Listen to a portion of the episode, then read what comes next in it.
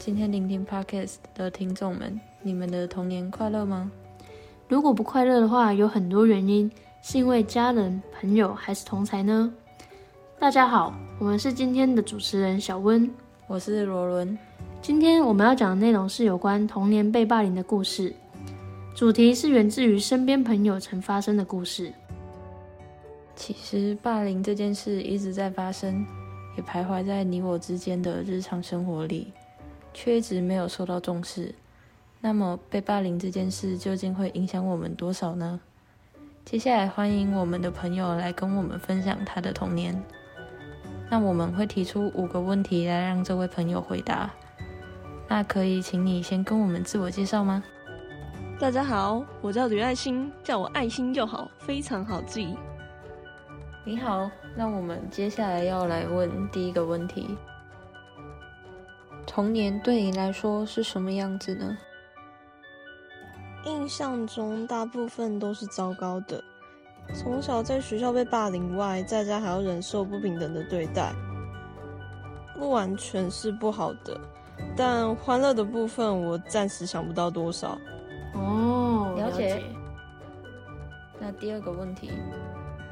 长大后回看自己的童年，有什么感受吗？觉得比一般人辛苦吧。毕竟身边很多同学，我发现他们都过得太幸福了，都没经历过什么打击而长大。嗯，看来你的童年真的很辛苦。当你与他人相处时，都会注意到这点。那第三个问题。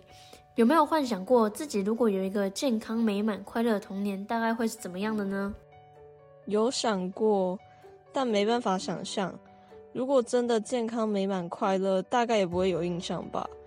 如果说美好的定义指的是很平凡的话，那我现在应该会很普通又无聊吧。嗯，了解。所以从另一方面来看，你的童年虽然很不平凡，而且很痛苦。但相对的也带给你很多东西。那想问第四个问题，你会想对同样遭受霸凌所苦的人说些什么？很遗憾的，让你在应该快乐成长的童年，却遭受到别人的恶意。我懂，每一天都过得生不如死的感觉，但这会使你比别人更坚强。希望你能带着这份坚强，过上更好的人生。希望那些跟你有相同或类似经验的人都可以坚强去面对。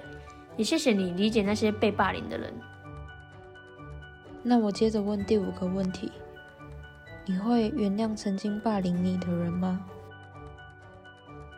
我不会原谅哎，我曾向曾经霸凌我的人谈过，但对方不仅想回避我，也没有听进我劝告。我不想以偏概全啦。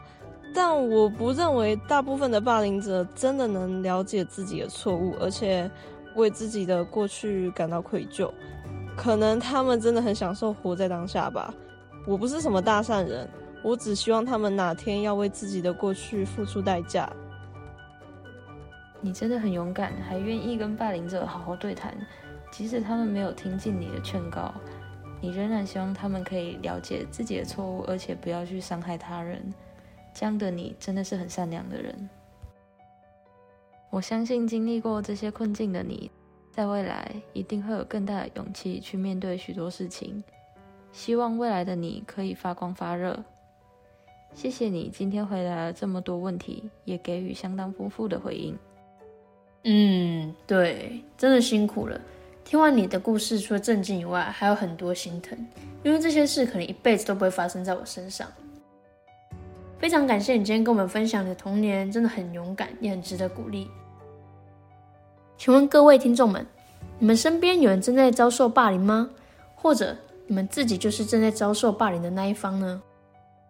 如果你们有察觉到有人可能正在遭受霸凌，你可以私底下跟市长反映，或者私底下找他聊聊天，给予关心及陪伴。如果你正在遭受霸凌的话，可以试着打反霸凌专线，或者可以多与信任的人聊聊天。嗯，对，因为只有当你开口，别人才会知道你正在发生什么。你不必一个人承受这些，记住，你永远不是孤单一人。感谢您今天的聆听我是主持人小温。我是罗伦。我们下次见拜拜。